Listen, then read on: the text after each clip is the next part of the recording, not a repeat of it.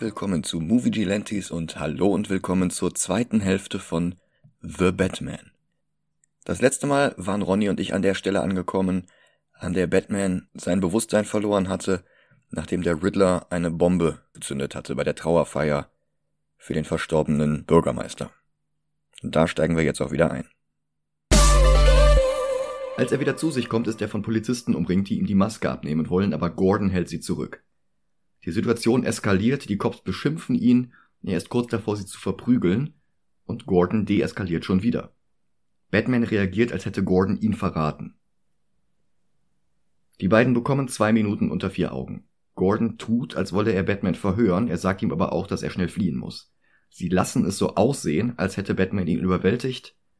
Dabei sehen sie einen Polizisten, den Batman aus der Iceberg Lounge kennt. Gordon identifiziert den Mann als einen vom Rauschgiftdezernat. Schön. Batman entkommt, läuft durch den Flur und zieht sich mit seiner Grappling Gun das Treppenhaus hoch. Aber das ist noch nicht der mit allen Wassern gewaschene Batman von Burton oder Nolan, der in allen Situationen perfekt ist. Das hier ist ein Batman, der erst seit zwei Jahren aktiv ist, der noch nicht die Souveränität des erfahrenen Helden hat, der all sein Equipment schon zigmal getestet hat. Darum steht er jetzt auf dem Dach und ist kurz eingeschüchtert. Aber er hat keine andere Wahl. Und mit seinem Cape als Gleitschirm springt er vom Dach und gleitet durch die Nacht wie ein Flughörnchen. Aber er schätzt den Flug falsch ein und er bleibt mit dem Schirm an einer Brücke hängen und stürzt auf die Straße. Immerhin, er hat es geschafft. Und eine der besten Lösungen für einen äh, Jumpsuit. Ja. Versteckt. Genau. Ja, also nicht, ich habe irgendwie ein indirektes Traggestell in meinem äh, Umhang, der Mhm. eigentlich total sperrig und sinnfrei ist. Ja, Oder hey, ich lasse mich einfach aus äh, 15 Metern runterfallen und lande sanft, weil das kann ja jeder von uns. Mhm. mit ein bisschen Ninja-Training. ja. Das ist halt wieder dieses, Reeves geht den Mittelweg zwischen glaubwürdig bodenständig und elegant Comic. Ja. In dieser Welt kann man es dann auch abkaufen, dass er so Hightech-Kontaktlinsen hat. Bei Nolan, wo jedes noch so kleine Detail eine völlig hanebüchene, unnötige, an den Haaren herbeigezogene Erklärung hat. Naja, das sind keine Fledermausohren, das sind Hightech-Funkgeräte aus China, die äh, bauen wir nur da ein und nein. Du kannst nicht einerseits sagen, es gibt kein Bettmobil, es gibt nur ein Fahrzeug, das fürs Militär erfunden wurde, und dann hast du plötzlich eine Superverdampfungsbombe oder einen, einen äh, äh, kalte Fusionsreaktor, der sich mit drei Handgriffen in eine Atombombe umwandeln lässt. Und äh, das geht bei Nolan alles nicht ganz auf. Und hier geht es auf, weil es eben nicht sich für eins dieser Extreme entscheidet. Richtig, es sucht den Mittelweg. Also Ja. einfach, es passt. Batman trifft sich noch einmal mit Gordon, diesmal am Bettsignal, nicht mitten im Präsidium. Die beiden spekulieren, wer die geflügelte Ratte sein könnte, auf die Riddler anspielt. Vielleicht der Pinguin. Pinguine haben auch Flügel. Einige Fans haben sich ernsthaft beschwert, dass Batman hier kein Verdächtiger ist, obwohl er in den Comics auch gelegentlich von seinen Gegnern als geflügelte Ratte beschimpft wird. Aber das würde hier gar keinen Sinn ergeben. Batman war nicht der Informant, der Maroni ans Messer geliefert hat. Batman ist nicht der Typ, der den Staatsanwalt besticht. Das ist, das ist absurd. Die beiden beschatten Cobblepot und finden ein Drops-Labor. Maroney mag zwar festgenommen worden sein, aber sein Drogenhandel wurde nicht beendet, sondern übernommen. Von jemand anderem. Batman ist überrascht, weil jetzt auch Selina am Labor auftaucht, mit Maske. Sie schaltet die Security-Leute aus und stiehlt eine Tasche voll Geld. Batman konfrontiert sie, aber sie hat es eilig. Und sie findet noch etwas im Kofferraum. Die Leiche von Annika. Aber sie hat keine Zeit zum Trauern. Die Libyer kommen. Sie haben mich gefunden. Ich weiß nicht wie, aber sie haben mich gefunden. Also, natürlich nicht, sondern die Handlanger vom Pinguin. Aber der Effekt ist halt derselbe. Die Lage droht zu eskalieren und dann hört man plötzlich ein hohes Pfeifen und einen rührenden Motor. Das Batmobil in diesem Film ist einschüchternder als Batman selbst. Zu gleichen Teilen inspiriert von Skizzen des Zeichners Francesco Francavilla, mit dem er DC ein Batman in the 70s Heft pitchen wollte, und inspiriert von Stephen Kings Christine bzw. von John Carpenters Verfilmung des Romans, haben wir es mit einem pechschwarzen Muscle Car zu tun, mit so einer Art Raketentriebwerk auf dem Heck. Und auch das ist wieder realistischer als bei Burton oder Schumacher, aber zugleich auch deutlich eleganter als bei Nolan oder Snyder. Schon wieder dieser Mittelweg. Ja. Penguin steigt selbst in ein Auto und versucht ihm davon zu fahren, aber Batmans Monsterauto ist schneller und er rammt Cobblepot immer und immer wieder. Der hält sich immer noch für überlegen, schießt mit einer Maschinenpistole auf das Batmobil und lässt es beinahe in einen Tanker hineinrasen. Aber Batman ist ein zu guter Fahrer. Sie wechseln in die Gegenspur und Penguin bleibt kurz stecken. Dann fährt er wieder los, nimmt ein paar Verkehrshütchen mit und landet wieder auf der richtigen Spur und das alles bei strömendem Regen. Und bei rührendem Giacchino-Soundtrack. Dasselbe Thema wie die ganze Zeit schon, dieser immer wieder anfangende und dann absterbende Trauermarsch, immer lauter, immer epischer, aber auch immer triumphaler. Ein bisschen erinnert mich die wilde Fahrt an die Batmobil-Sequenzen im Videospiel zu Batman Begins. Das war damals inspiriert von den Burnout-Rennspielen, wo du halt wirklich auch so mit Turbo durch die Gegend heizen konntest und äh, ja, ich erinnere mich so düster. Mh. Ich weiß nicht, ob das eine Anspielung drauf ist oder wieder nur Zufall, aber es würde mich nicht wundern, wenn es eine Anspielung war. Künstler werden auch in ihrer Kindheit oder Jugend inspiriert, vielleicht unbewusst. Durchaus. Dann glaubt Penguin tatsächlich gewonnen zu haben. Hinter ihm war es zu einer Karambolage gekommen und die Fahrbahn geht in Flammen auf. Er feiert und lacht. Aber Batman nutzt einen Abschleppwagen als Rampe und springt mit seinem Batmobil über die Flammen. Er rammt Penguins Auto, das sich immer wieder überschlägt, was die Kamera vom Innenraum des Autos aus zeigt. Und das ist enorm wirkungsvoll. Wir wechseln hier die Perspektive weg von Batman, weil Reeves zeigen will, welchen Effekt Batman auf andere hat. Dann bleibt das Auto auf dem Dach liegen und Batman schreitet unbeeindruckt und cool durch den Regen darauf zu. Was übrigens wunderbar passt, ähm, als Penguin und ähm, Batman sich ja das erste Mal treffen im Club äh, haben sie ein kurzes Wortgefecht. Do you know my reputation? Und er meint, do you know mine? Mhm. Und das passt jetzt wunderbar. Er zeigt ihm, wer die bessere Reputation wohl hat. Ja. Und wir sehen immer noch aus Penguins Perspektive, also steht die Kamera auf dem Kopf. Und Batman, mit dem Cape wehend im Wind, der auf dem Kopf wie eine schlafende Fledermaus langsam näher kommt, fast wie der unbesiegbare Killer in einem Slasher-Movie, während Giacinos Theme immer, immer lauter wird. Das ist ein unfassbar starkes Bild. Dieser Film ist halt eben nicht nur eine gute Comic-Verfilmung, es ist halt auch handwerklich ein gut gemachter Film. Punkt. Batman erreicht Cobblepot, beugt sich zu ihm herunter, und auch wenn das Bild immer noch auf dem Kopf steht, sehen wir jetzt aus Oswalds Augen, wie Batmans Kopf wieder richtig herumdreht. Mit einem komplett lässigen Gesichtsausdruck diese ganze Verfolgungsjagd, dieser ganze Action Krach Bum Peng Teil hat Batman nicht im geringsten beeindruckt. Der ist nicht außer Atem. Der ist nicht angestrengt. Dem steht noch nicht mal der Schweiß auf der Stirn. Und das beeindruckt Penguin. Für das Verhör holt Batman Gordon mit dazu. Cobblepot streitet ab, Annika ermordet zu haben.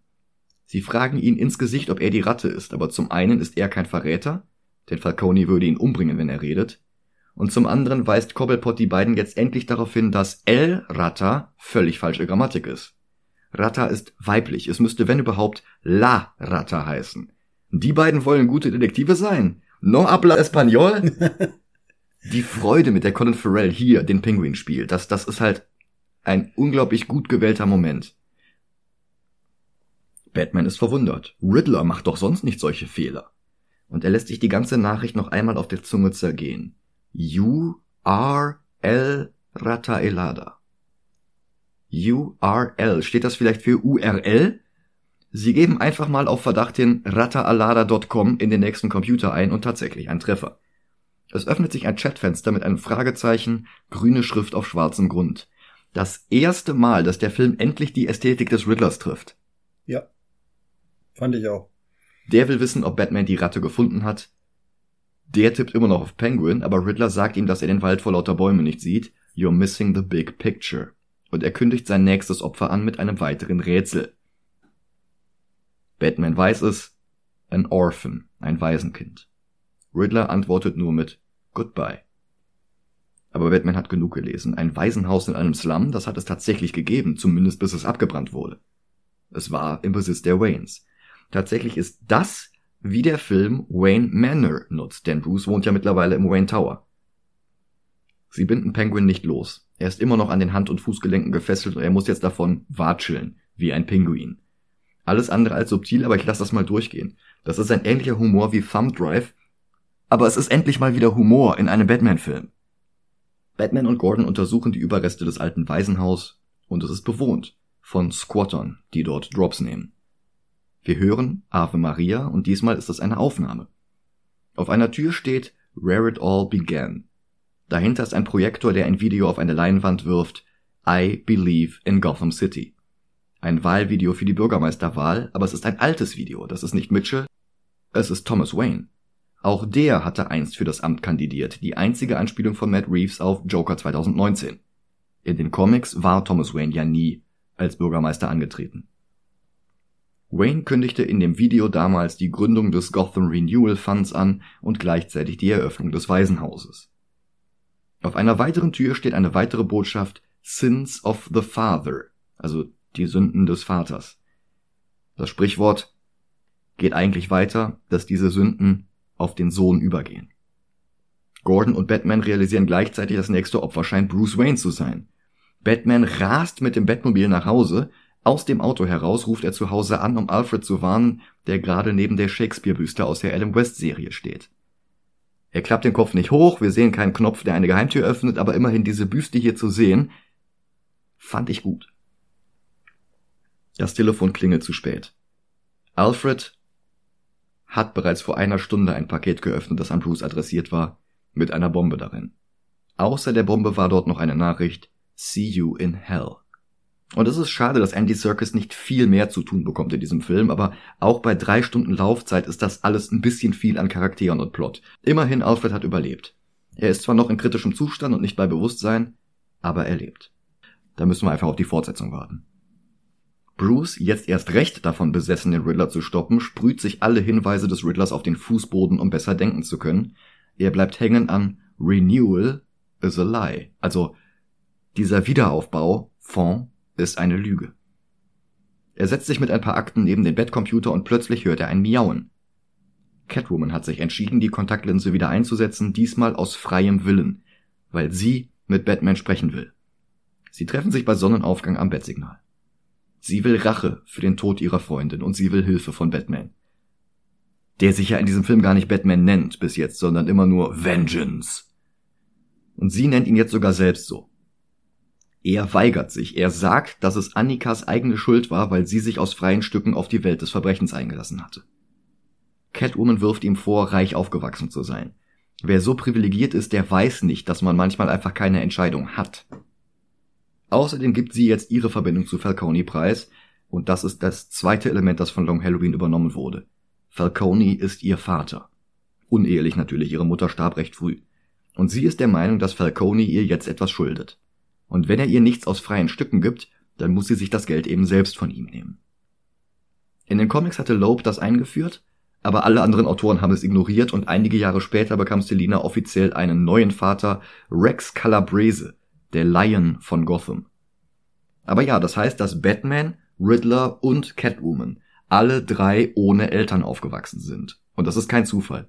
Bruce hat sich danach richtig entschieden, Edward falsch und Selina hat ihre Entscheidung noch vor sich. Ah, oder vor sich, ja. Das ist nicht subtil, aber es ist ein guter Kontrast. Stimmt. Und es rechtfertigt diese drei Hauptpersonen in diesem Film. Mhm. Macht Sinn. Die beiden küssen sich und dann geht sie. In der Batcave sieht sich Batman ein weiteres Video von Riddler an, eine Wahlkampfrede von Thomas Wayne. Darin erfahren wir, dass Bruces Mutter Martha eine geborene Arkham ist. Was ein völlig unnützer Redcon aus Batman Earth One von Jeff Jones war, der letztlich auch nur wieder die olle Kamelle aufwärmt, dass Batman inhärent mentale Probleme hat. Weil bisher noch alle Arkhams irgendwann den Verstand verloren haben. Weil es ja so unglaublich sinnvoll ist, die Prämisse des Charakters in Frage zu stellen, dessen Serie man gerade schreibt. Hm. Auch Marthas Eltern starben wohl bei einem Mord Selbstmord und Thomas ließ das dann wohl vertuschen. Als ein Reporter namens Elliot, was natürlich sofort Konnotationen an Hasch wecken soll, in einem Interview nachhaken wollte, soll Thomas Wayne Carmine Falcone damit beauftragt haben, den Reporter töten zu lassen. Das behauptet zumindest Riddler. Und dazu blendet er sogar das Wort Hasch ein, als er von Hush Money, also Schweigegeld spricht. Bruce fragt sich, wie Riddler draufkommt ob die Geschichte womöglich stimmt. Er fährt erneut zur Iceberg Lounge, diesmal als Bruce Wayne, und die Zwillinge lassen ihn sofort rein. Auch das ist wieder Batman lernt, wie wertvoll die Maske des Bruce Wayne ist. Bruce darf mit Carmine reden und der bestätigt die Geschichte. Er sagt, Thomas wollte nur von ihm, dass er Elliot einschüchtert und er habe das interpretiert als tu alles, was nötig ist, damit er schweigt. Carmine hatte aber auch zusätzliche Motivation. Denn dieser Reporter, dieser Elliot, hatte für Sal Maroney gearbeitet. Bruce fragt sich, ob der Tod seiner Eltern womöglich Maroneys Vergeltung dafür gewesen ist. Falcone kann ihm das nicht ohne Vorbehalt beantworten, aber es sieht wohl zumindest so aus. Zumindest will Falcone, dass es jetzt so aussieht. Aber es ist eine wichtige Lektion für Batman. Einschüchtern um jeden Preis ist nicht immer der beste Weg. Gewalt eskaliert bloß immer weiter mit unvorhersehbaren Langzeitfolgen. Bruce besucht Alfred, der wieder zu sich gekommen ist, und er erzählt ihm die gesamte Geschichte, die er von Riddler und Falcone erfahren hat. Alfred bleibt aber dabei. Thomas Wayne war ein guter Mensch. Er hat einen Fehler gemacht, aber er hat niemanden töten lassen. Und es ging ihm auch nicht um den Wahlkampf, es ging ihm alleine darum, Martha aus dem Pressezirkus herauszuhalten. Falcone hatte den Reporter nicht für Thomas töten sollen. Und er hat es einfach trotzdem getan. Thomas wollte daraufhin sogar zur Polizei, und Alfred vermutet deswegen, dass es Falcone war, der die Waynes töten ließ. Aber er weiß es auch nicht. Vielleicht war es wirklich nur ein kleiner namenloser Gauner von der Straße, der Geld brauchte. Und es ist genau diese Unsicherheit, die das Ganze funktionieren lässt. Es ist nicht eindeutig Joe Chill, es ist nicht eindeutig Falcone, es ist nicht eindeutig Lou Moxon.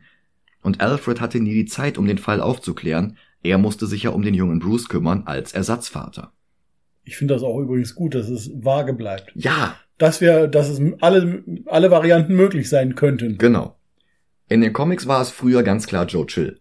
Und das hat immer diese Frage aufgeworfen, wenn Joe Chill der Mörder ist und Batman Joe Chill schnappt, wieso endet sein Kreuzzug gegen das Verbrechen dann nicht in diesem Moment? Ja, verständlich. Batmans Motivation ist es, andere davor zu bewahren, jemals so etwas durchleben zu müssen wie er damals. Und deswegen will er nicht nur Joe Chill stoppen, sondern das Verbrechen als Ganzes. Und als DC 1994 im Crossover Zero Hour ihre komplette Continuity wieder etwas umgeschrieben haben, hatten sie einen sehr brillanten Kniff. Sie haben nämlich Batman innerhalb dieses Raum-Zeit-Crossovers in der Zeit zurückreisen lassen, in die Nacht, in der seine Eltern starben. Und er war so darauf fixiert, Joe Chill zu stoppen, dass er festgestellt hatte, dass Joe Chill gar nicht am Tatort gewesen sein konnte. Weil er gerade im Heroinrausch am anderen Ende der Stadt war und seine Waffe vorher irgendwo verkauft hatte, um eben Geld für Schore zu bekommen. Und damit war klar, dass es nicht Joe Chill war. Und dass es das Verbrechen, dieses gesichtslose Individuum war, das die Eltern auf dem Gewissen hat. Und dass es dieses gesichtlose Verbrechen ist, das er stoppen muss. Und genau diesen Effekt haben wir jetzt auch hier ohne Zeitreisequatsch. Wir wissen nicht, was geschehen ist, wir wissen nicht, warum die Eltern starben, wir wissen nur, dass sie starben und dass Batman jetzt das Verbrechen aufhalten will. Nicht einen konkreten Verbrecher, sondern das Verbrechen als Ganzes. Und Bruce macht eine weitere Entwicklung durch. Das war das erste Mal seit langem, dass er wieder Furcht verspürt hat. Nicht um sein eigenes Leben, das ist er immer noch bereit wegzuwerfen. Aber Angst um Alfreds Leben. Ungewohnt, überhaupt wieder vor etwas Angst zu haben. Er will das nicht noch einmal durchmachen müssen, jemanden zu verlieren, der ihm etwas bedeutet. Und die beiden reichen sich schweigend die Hand. Aber der Moment wird auch sofort wieder beendet, denn durch das Fenster sieht er schon wieder das Bettsignal. Gordon und er treffen gleichzeitig ein. Aber wenn keiner von ihnen beiden die Lampe angeknipst hatte, wer denn dann? Und das ist eine Szene aus Batman Forever. Ja. Da war es Chase Meridian und hier ist es Catwoman. Sie hat den Kopf überwältigt, der Annika getötet hat, und ihr Handy hatte er auch. Darauf war ein Anruf auf ihrer Mailbox, ein Anruf von Annika. Und zu hören ist auch der Cop und Falcone. Die beiden wollten wissen, was Mitchell ihr erzählt hat, und wir erfahren, dass Falcone die geflügelte Ratte war, denn ein Falke hat auch Flügel. Der Cop, Kenzie, plaudert jetzt alles aus, dass Savage und Mitchell und Colson die ganze Zeit für Falcone gearbeitet hatten. Der Renewal Fund ist nach Thomas Waynes Tod von ihnen allen zweckentfremdet worden. Für Geldwäsche. Doch Falcone wollte mehr vom Kuchen, woraufhin er damals Maroney ans Messer geliefert und den Drogenhandel der Stadt übernommen hat. Und an die Spitze des gesamten Kartenhauses aus korrupten Cops und Mitarbeitern der Stadt hat er sich auch gesetzt. Selina will den Cop umbringen. Gerade Vengeance sollte das wohl am ehesten verstehen.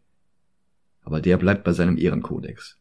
Endlich. Das ist der erste Batman seit George Clooney, der nicht tötet. Und der Wert darauf legt, dass es auch andere nicht tun. Wirf dein Leben nicht weg, Selina. Sie sagt, egal, ich hab neun, und sie kickt den Kopf vom Häuserdach. Batman kann ihn natürlich retten, aber Selina kann dabei entkommen. und erneut in die Iceberg Lounge gehen, diesmal geht sie direkt in Falconis Büro. Bei Batmans drittem Besuch in der Lounge geht er nicht als Bruce und auch nicht als Batman, sondern als die Person dazwischen. Mit schwarzer Kapuze über dem immer noch schwarz geschminkten Gesicht. Und er versucht es bei den Zwillingen diesmal auch weder mit Gewalt noch mit Diplomatie, sondern schleicht sich einfach an ihnen vorbei. Ich hatte es ja schon im Prolog angesprochen, dass Batman die Geschichte von Dualität ist, Batman auf der einen und Bruce auf der anderen Seite ist Quatsch. Die ewige Frage, wer von den beiden die Maske und wer von den beiden die wahre Identität ist, ist auch Quatsch. Das ist alles zu kurz gedacht und wird nicht davon richtiger, dass es alle Leute immer ständig wiederholen. Das Kind, das damals die Eltern verloren hatte, hat zwei Masken entwickelt. Bruce Wayne und Batman, je nachdem welche Front er gerade braucht, je nachdem in welchen Kreisen er sich gerade befindet. Und hier sehen wir jetzt diese dritte Person die den Club infiltriert. Sie hat keine Maske, weil sie gar nicht gesehen werden will. Selina gibt sich jetzt als Tochter von Maria Kyle zu erkennen, zieht eine Pistole und schießt auf Falcone, verfehlt ihn allerdings. Falcone kann hinter einem Bücherregal in Deckung gehen und seine eigene Tochter überwältigen. Er ist kurz davor, Selina mit einem Billardkö die Kehle zu zerdrücken, aber sie zerkratzt ihm das Gesicht wie bei Frank Miller. Dann kommt Batman dazu, jetzt wieder im Kostüm. In diesem Kontext ergibt die Maske jetzt wieder Sinn und er hält Selina davon ab, Falcone zu töten. Du hast genug gelitten, sagt er. Und er hat recht. Batman führt Falcone aus dem Club ab, der nimmt das nicht ernst. Sie erreichen Gordon und noch immer lacht Falcone darüber. Aber Gordon macht ihm eins klar. Es mögen zwar viele Polizisten für Falcone arbeiten, aber nicht alle. Und alle mit sauberer Weste stehen jetzt geschlossen vor dem Club. Gordon liest ihm seine Rechte vor und Penguin ist es jetzt. Und Penguin ist jetzt der, der Falcone rät, den Mund zu halten. Batman führt Falcone unter die Straßenlaterne ins Licht und macht dabei unbewusst das, was Riddler von ihm wollte. Dann ertönt ein Schuss. Für einen Moment sieht es so aus, als habe Penguin Falcone erschossen, aber es war Riddler mit einem Scharfschützengewehr von der anderen Straßenseite aus. Batman hastet zur entsprechenden Wohnung und sie ist leer. Riddler ist entkommen. Weit hat er es allerdings nicht geschafft. Eine Zeugin hat ihn die Feuerleiter herunterkommen sehen. Er sitzt in einem Diner am Tresen, in Zivil, ohne die peinliche Maske. Die Polizei nimmt ihn dort fest und zum ersten Mal sehen wir das Gesicht von Paul Dano aus There Will Be Blood und Little Miss Sunshine. Und ab hier ist seine Performance sogar brauchbar. Ab hier geht das beinahe als Riddler durch. Er dreht sich zum Fenster, draußen steht Batman, ihre Blicke treffen sich und Edward grinst. Wenn er denn tatsächlich Edward heißt. Die Polizisten finden zwei Führerscheine bei ihm. Einer ausgestellt auf Edward Nashton, wie Danny O'Neill Nigma 1989 umbenannt hatte, weil ihm der Name Edward Nigma zu on the nose war. Da war Nigma dann plötzlich nur noch ein Pseudonym, das sich Nashton selbst zugelegt hatte, weil es besser zu seiner Rätselliebe passte. Vorher war es genau umgekehrt gewesen. Da war Nashton das Pseudonym von Nigma. Der andere Führerschein ist noch interessanter. Der trägt den Namen Patrick Parker. Die beiden Fotos sind beinahe identisch, bloß gespiegelt, wie wir am Scheitel erkennen können. Und die Sache mit Patrick Parker, die ist wirklich interessant. Frag 99 von 100 Experten und sie werden dir sagen, dass er den Namen in irgendeinem Comicheft mal als Pseudonym benutzt hat. Das Problem ist, Niemand kann dir sagen, in welchem Heft das gewesen sein soll, weil es dieses Heft nicht gibt. Oh, cool. Das liegt mal wieder daran, dass alle voneinander abschreiben, ohne die Fakten zu checken. Den Namen hat er in den Comics nie gehabt. Also ich bin der größte Riddler-Fan, den ich kenne, und ich habe eine ziemlich umfangreiche Sammlung an Riddler-Comics. Und ich habe lange gesucht und ich habe keine einzige Ausgabe finden können, in der der Name genannt worden wäre. Jetzt habe ich natürlich nicht alle Riddler-Hefte und ich bin auch nicht die größte Koryphäe überhaupt. Aber ich bin auch nicht der Einzige, der geguckt hat. Auch Brian Cronin von Comic Book Urban Legends Revealed und Alex Jaffe, der Artikel für die Webseite von DC Comics schreibt. Die waren sehr gründlich und die haben auch nichts gefunden, bis Jaffe sich die Edit History von Wikipedia angesehen hat. Vor November 2013 standen dort auf der Seite von Riddler ausschließlich die Pseudonyme Edward Nigma, mal mit I und mal mit Y geschrieben, Edward Nashton und Eddie Nash. Im November 2013 hat irgendwer den Namen Patrick Parker hinzugefügt, ohne Quellenangabe. Und es gab auch Ende 2013 kein Heft, in dem er Patrick Parker genannt worden wäre. Aber diesen Edit bei Wikipedia hat nie jemand überprüft. Seitdem stand das da. Und seitdem erzählen sich die Leute das gegenseitig als Riddler Fakt. Obwohl das keine Überprüfung standhielt.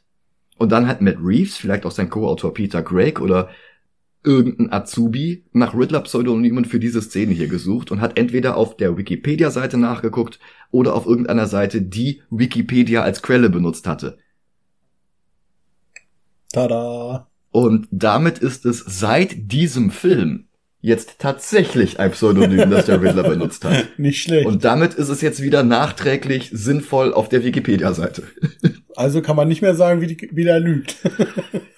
Die Schlange beißt sich in den Schwanz. Ja.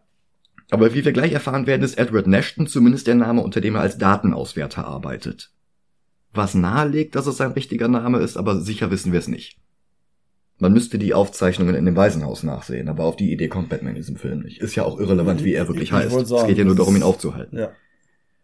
Die Cops schleifen, wie immer er heißt, aus dem Diner und die Kamera bewegt sich langsam auf Riddlers Kaffeetasse zu und enthüllt, dass er ein Fragezeichen im Milchschaum hatte. Enorm starkes Bild.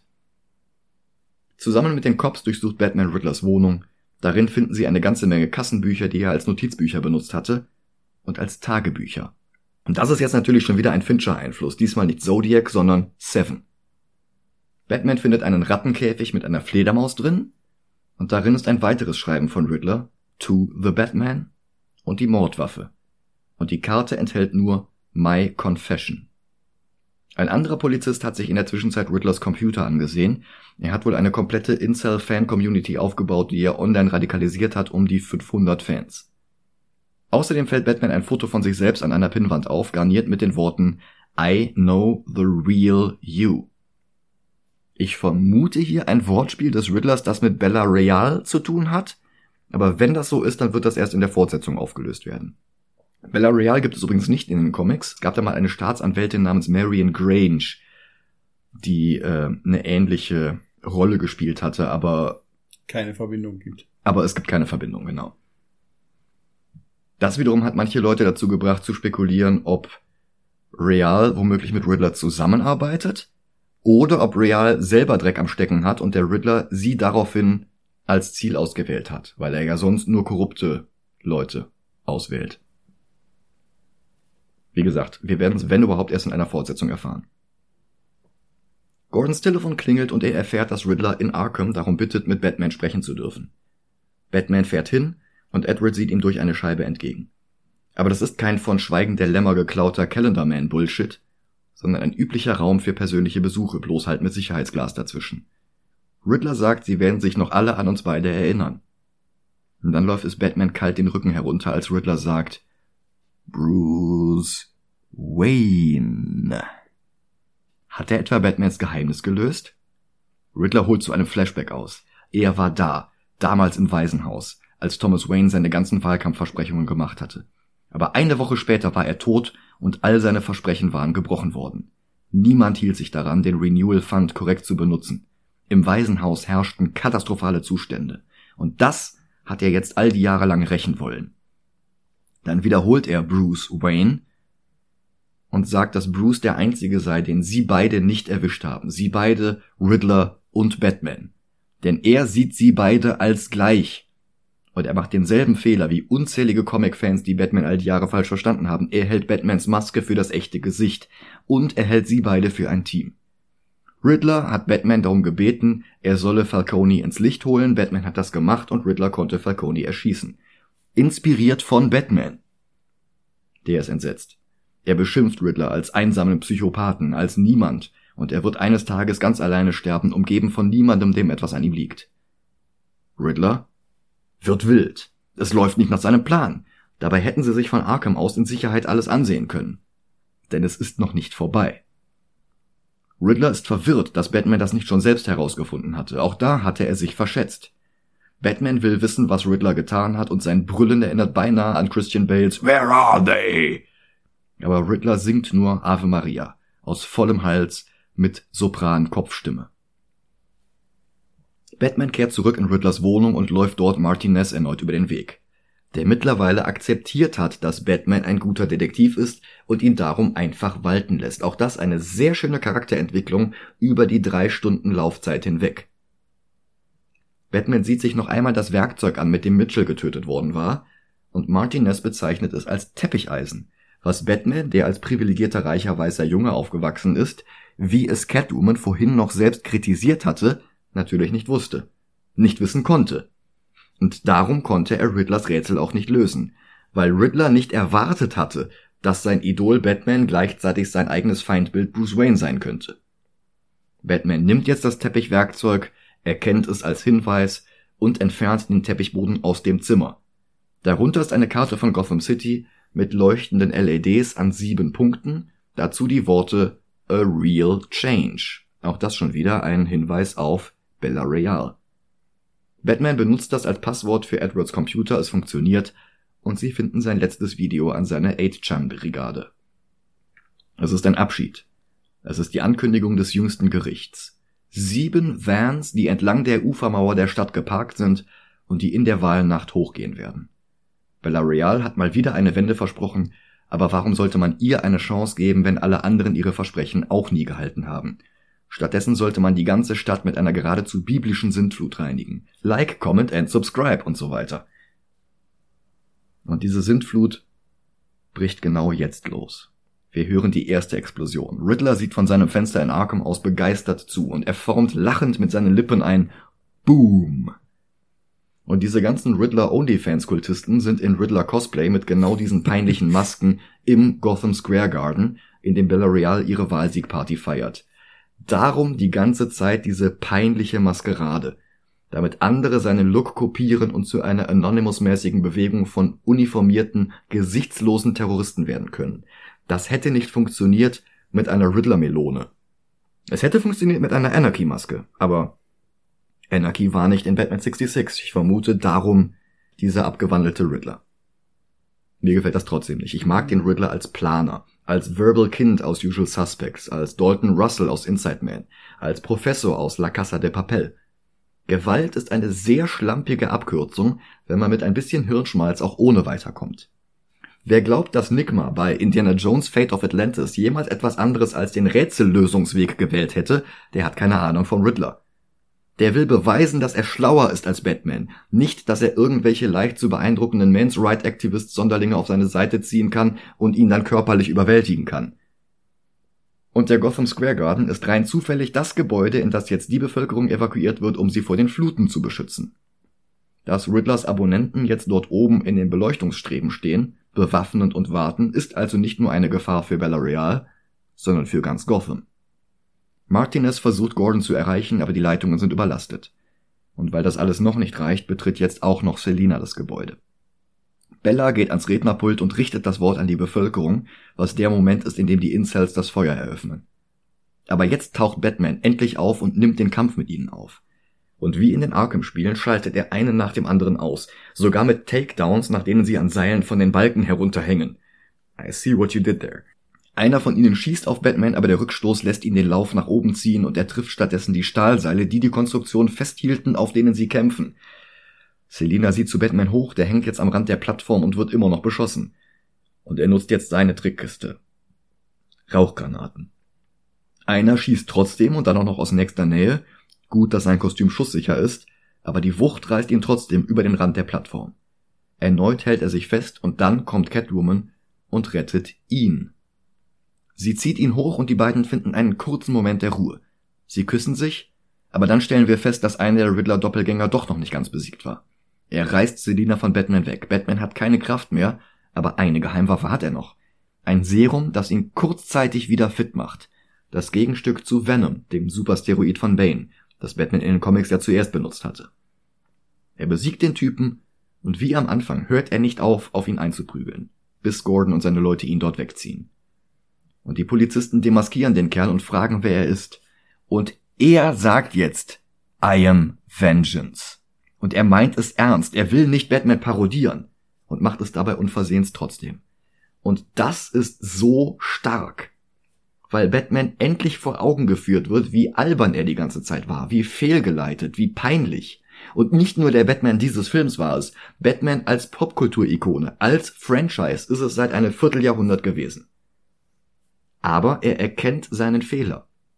Er erkennt, dass er nur mit Gewalt und Scare Tactics nicht weiterkommt, dass er eben auch eine Figur der Hoffnung sein muss. Und eine Zementierung, was wir über den Film in der Entwicklung ja gesehen haben, dass er mehrfach schon gesehen hat, dass diese nur Gewalt eben nicht die Lösung sein kann. Ganz genau. Dass er eben auch eine Figur der Hoffnung sein muss.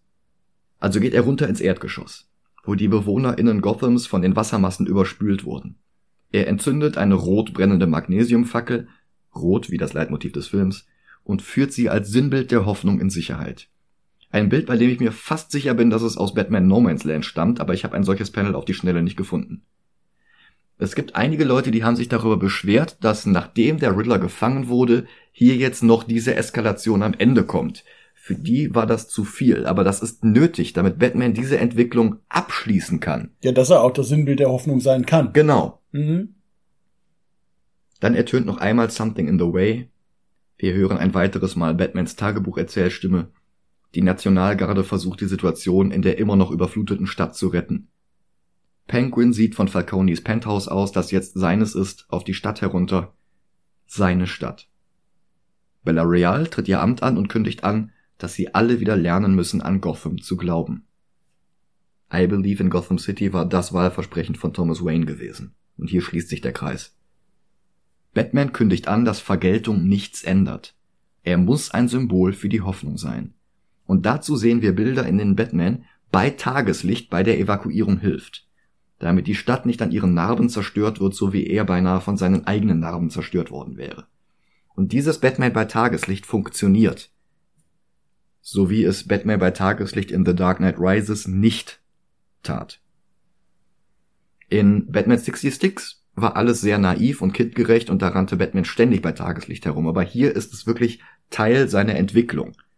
Und dieser Film hat sich das über drei Stunden hin wirklich erarbeitet, dass es hier jetzt funktioniert. Mir fällt gerade, wo du das jetzt sagst, noch auf, ähm, diese Entwicklung, dieser Switchpoint, unter anderem ja auch, wie sie mit Catwoman umstehen, der Sonnenaufgang. Ja. Und jetzt Weiterführung, wir sind aus der Nacht in den Tag gewechselt. Ja. Man kann auch sagen, dass der Wendepunkt der Moment war, wo Batman auf dem Kopf stand, nach dieser Verfolgungsjagd ja. beim Penguin. Mhm. Als seine Welt auf den Kopf gestellt Stellt wurde. Wird, ja. ja. A New Dawn, ne? wenn man so will. Sozusagen, ja.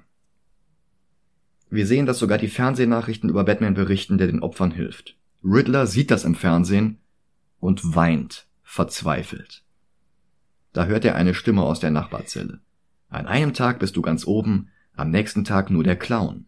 Aber es gibt Schlimmeres, als der Clown zu sein. Riddler heult laut auf, bis sein Nachbar ihn darauf hinweist, dass Gotham Comeback-Geschichten liebt. Riddler will wissen, wer das ist, mit wem er da spricht. Und wir sehen nicht genug von ihm, weil das Gegenlicht ihn auf eine Silhouette reduziert. Er stellt Riddler ein Rätsel. Riddler löst es, der andere ist sein Freund. Beide lachen laut auf, einer schriller als der andere. Ja, das ist der Joker und es ist verdammt gut so aus zwei Gründen. Zum einen war er der einzige aus diesem United Underworld Quartett von 1966, der noch gefehlt hatte. Zum anderen hat Reeves mit diesem Auftritt vermieden, dass Warner oder DC ihn bei der Fortsetzung dazu zwingen könnten, den Joker einzuführen oder schlimmer noch, Pattinson auf Joaquin Phoenix treffen zu lassen. Das geht jetzt nicht mehr. Der Joker ist jetzt ganz klar bereits benutzt worden und mit Barry Keoghan aus Eternals und The Banshees of Inisherin besetzt worden. Das lässt sich jetzt nicht mehr so leicht umkehren. Das war wirklich brillant. Noch besser ist es, dass wir nicht mehr von diesem Joker sehen, als im Grunde eine Silhouette hinter einem vergitterten kleinen Fensterchen, das genauso gut eine Milchglasscheibe sein könnte. Denn sein Design für diesen Film war fürchterlich, wie eine Deleted Scene enthüllte, die später veröffentlicht wurde. Darin suchte Batman den Joker in Arkham auf, weil er sich erhoffte, dass der ihm bei der Suche nach Riddler helfen würde, was der natürlich nicht tat. Stattdessen lachte er nur manisch in die Kamera und zeigte ein vernarbtes Gesicht wie eine Mischung aus Heath Ledger in Dark Knight und Cameron Monaghan aus Gotham unnötig unelegant und pseudorealistisch. Das war nicht der theatralische elegante Clown und das war eben auch nicht der Mittelweg, den Reeves hier sonst immer wählt. Das war Punishers Gegner Jigsaw mit ein bisschen Schminke drüber. Catwoman will Gotham verlassen, Ohne Carmine Falcone wird es noch schlimmer werden, weil sich alle um das Machtvakuum kloppen werden. Sie will stattdessen nach Bloodhaven, einem Nachbarort von Gotham aus den Comics, den Autor Chuck Dixon für Nightwings Soloserie eingeführt hatte. Selina schlägt vor, dass Batman dorthin mitkommt. Aber sie sieht ein, dass Batman bereits vergeben ist. An seinen Kreuzzug gegen das Verbrechen, an Gotham City. Seine einzige wahre Liebe, gegen die sie nie ankommen wird. Die beiden fahren ein vorerst letztes Mal gemeinsam Motorrad, schweigend, bis sich ihre Wege trennen, metaphorisch wie auch buchstäblich. Das einzige, was wir hören, sind die Motorengeräusche und der Score, den die hoffnungsvolle Stimmung mittlerweile auch erreicht hat, weil er den Trauermarschanfang endlich harmonisch auflöst. Batman sieht ihr im Rückspiegel hinterher und dann richtet er den Blick wieder nach vorne, auch das in mehr als einer Hinsicht. Und der Nachspann setzt ein. Danach gibt es keine weitere Szene mehr, nur noch einmal das Goodbye von Riddlers Chat und noch einmal mehr die Internetadresse rattaalada.com, wo man damals, während der Film im Kino lief, ein paar Rätsel lösen und die schon angesprochene Deleted Scene mit dem Joker freischalten konnte. Aber interessant war dabei auch der simulierte Ladebildschirm gewesen. Eine einfache Animation, die uns diverse Zahlen an den Kopf warf, stellvertretend für Jahreszahlen und Heftnummern diverser Batman-Serien, in denen Figuren aus dem Film ihre ersten Auftritte hatten. Ich hatte die damals alle entschlüsselt, dafür gab es aber keine weitere Belohnung von den Machern. Mittlerweile ist auf der Seite auch nur noch ein Hinweis, dass die Domain vom Gotham City Police Department sichergestellt und die Seite abgeschaltet wurde. Sehr schön. Dann ranken wir den Film nochmal. Die bisher höchste Batman-Verfilmung auf der Liste ist Batman 66 auf Platz 21. Okay, die kenne ich nun mal nicht. Hm. Batman 66 war 1966 die perfekte Adaption von Batmans Comics aus dieser Ära. Okay. Und nur aus dieser Ära. ja. Da war nicht das davor mit drin und alles, was danach später kam, konnten sie natürlich nicht vorhersehen. Ja, richtig. Wen hast du denn auf dem zweiten Platz? Vielleicht kenne ich den Batman-Film. Da sind wir auf Platz 36, das ist Batman Mask of the Phantasm. Das war der erste Animated Movie. Okay, äh, du machst es mir nicht leichter. Direkt darunter kommt Batman Forever. Der Okay. mit Riddler und Two-Face Ja, aus 1995. ja, okay. Hm. Ich finde The Batman besser. Auf jeden Fall, das wollte ich gerade sagen. Also es ist besser als Batman Forever. Dann sehen wir uns doch mal so ein paar andere Filme hier in der Kante an. Oldboy. Der koreanische von 2003. Oh, den kenne ich leider auch nicht. Uh, den musst du mal sehen. Äh, Iron Man, Thor, Iron Man 2. Ich finde The Batman besser, weil der besser diesen Spagat schafft zwischen Comic-Verfilmung und gutem Film. Und die Änderungen, die er macht, sind halt wirklich sinnvoll. Es ist auch schwierig, natürlich zwei, in äh, in bestimmten Punkten ja ähnliche Superhelden, weil beide sehr reich sind. Also wenn ich jetzt mal Iron Man und, und äh, Ja. Bruce nehme, sind beide sehr reich, wohlhabend, privilegiert aufgezogen. Ich fand die Stimmung in Iron Man halt auch sehr, sehr stimmig. Mhm. Ähm, der erste Tor, wie finde ich den im Vergleich? Puh, Pass auf, ich habe einen anderen, den du ja. auf jeden Fall kennst. Auf Platz 24 habe ich nämlich Blade, oh, den okay. ersten. Der erste Blade war gut. Hatte leider auch ein paar Logikfehler. Mhm. Ist The Batman besser? Damals, als ich ihn geguckt hätte, hätte ich Blade vorgezogen. Heute, mit den Jahren der Reife, Mhm. würde ich The Batman vorziehen. Knapp, Mhm. denn ähm, Blade äh, definiert sich mehr durch Gewalt. Ja, und, und Blade hat halt auch so ein paar Computereffekte, die nicht gut gealtert sind. Auch da müssten wir wieder das Alter mit reinbringen. Es war einfach vielleicht nicht besser möglich, was weiß ich. Aber ich vermute mal, dass, dass Batman in 20 Jahren immer noch so gut aussieht wie jetzt, weil er eben nicht solche schlechten CGI-Effekte nutzt. Und die Musik in Blade. Es gibt nur ein Lied, was in, in Blade, äh, ein, zwei, die so richtig gut ist. Es ist einmal The Bloodbath Mhm, am Scene Club. am Anfang und später, wo er in diesen Club geht, wo der, der Kühlschrank, ne? Also das sind so die beiden bekannten Songs, die man Mhm. immer noch im Ohr hat. Aber alles danach verblasst. Ja, und ich finde, der Soundtrack bei The Batman mit, mit Something in the Way und Ave Maria Mhm. und eben diesem, Ja, du hast Themen für jeden ähm, und du hast eine, eine, eine, finde ich, viel ausgebreitere Geschichte. Ähm, Mhm. Blade ist relativ, finde ich, in dem im Vergleich sehr abgehackt. Ja, der, springt, zack, zack, zack, zack, wir sind am Ende. ja, Also du hast keine, Entwi also keine Entwicklung des Charakters. ja, Nur eine Entwicklung für, er kriegt heraus, dass es seine Mutter ist, die Ja. äh, auch ein böser Vampir ist. ja. Über Blade haben wir Road to Perdition. Kenn Und ich auch. hatte ja. mich damals gestört, dass der Comic noch besser war. Das war ein verdammt guter Film, aber wenn du den direkt mit dem Comic vergleichst, dann merkst du so ein paar Änderungen, Okay. die die Handlung etwas abschwächen. Und bei The Batman finde ich die Änderungen allesamt sinnvoll und, und förderlich. Ja. Darüber ist Captain America Civil War. Okay. Und ich finde The Batman besser. Ja. Äh, also, ja. Und dann sind wir halt Ja. bei Batman 66. Okay. Darüber ist Superman 2 im Donner Cut. Darüber haben wir Eternals. Was? Eternals hast du als besser eingestuft? Ja, Okay, ich fand den Film überhaupt nicht gut. Aber da kommen wir wieder, ich kenne das die ist ein Eternals Film, für den musst du dir die Zeit nehmen. Der hat auch sehr viele Änderungen gegenüber der Comics. Ja, aber aber das ich kenne die Comics halt nichts und ich fand die, die, die, ah, ich weiß, also müssten wir, das wäre jetzt ein langes Thema. wenn wir Ja, das ihr habt ja die. Folge wahrscheinlich auch eh schon gehört und wenn nicht, Äh, macht das deswegen, ruhig. Genau. Äh, gibt einen bestimmten Link von Micha. Äh, Folge 149b war das damals. Ähm, okay. Pass auf, über Eternals haben wir Iron Man 3 und Blade 2. Okay, Blade 2 ist, du hast Blade 2 sogar noch besser als Blade 1 eingestuft? Mhm. What? Sorry, dass ich das jetzt mal so knallhart hier sage. Was hast du geraucht zu dem Zeitpunkt?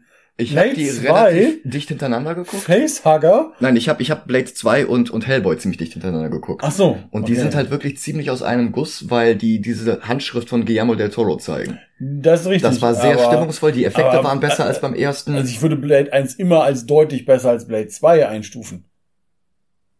Unterhaltsamer, ja, aber besser, da waren wir uns damals etwas uneinig. Ursprünglich hatten wir Blade 2 und 1 auch direkt übereinander gerankt, mit nichts dazwischen. Ja, ja. Und danach sind halt einige Folgen Sachen gekommen, die da dazwischen noch gekommen, ja. dazwischen gewandert sind, genau. Okay, dann müsste der Batman in meiner Welt höher kommen. Okay, dann haben wir American Splendor, ich weiß nicht, ob du den kennst. Nein, leider nicht. X-Men 2, Ja, okay. Captain America 1, Ja. Doctor Strange 1, Doctor Strange 2.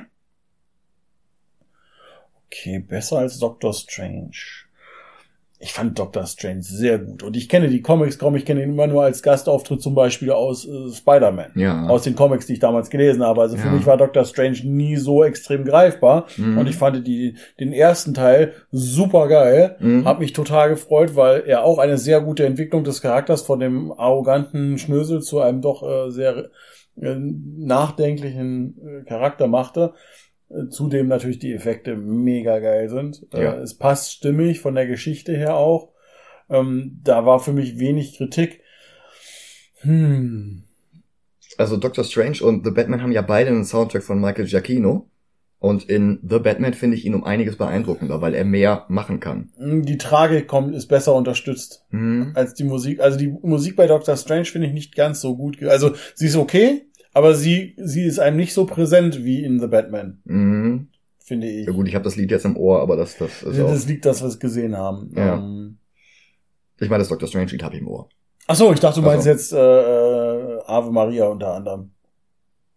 Ähm, über den beiden Doctor Stranges wäre Superman 78, der erste mit Christopher Reeve. Nein, Der ist das ist, eine, das ist einfach bei Kindheitserinnerungen. Ja. Ähm, wird es schwierig, das zu toppen.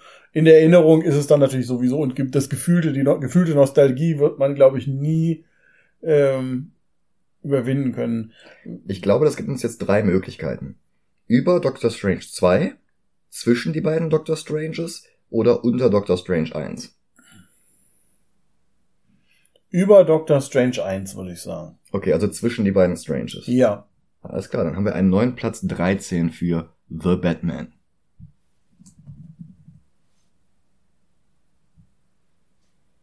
Dann bedanke ich mich fürs Zuhören.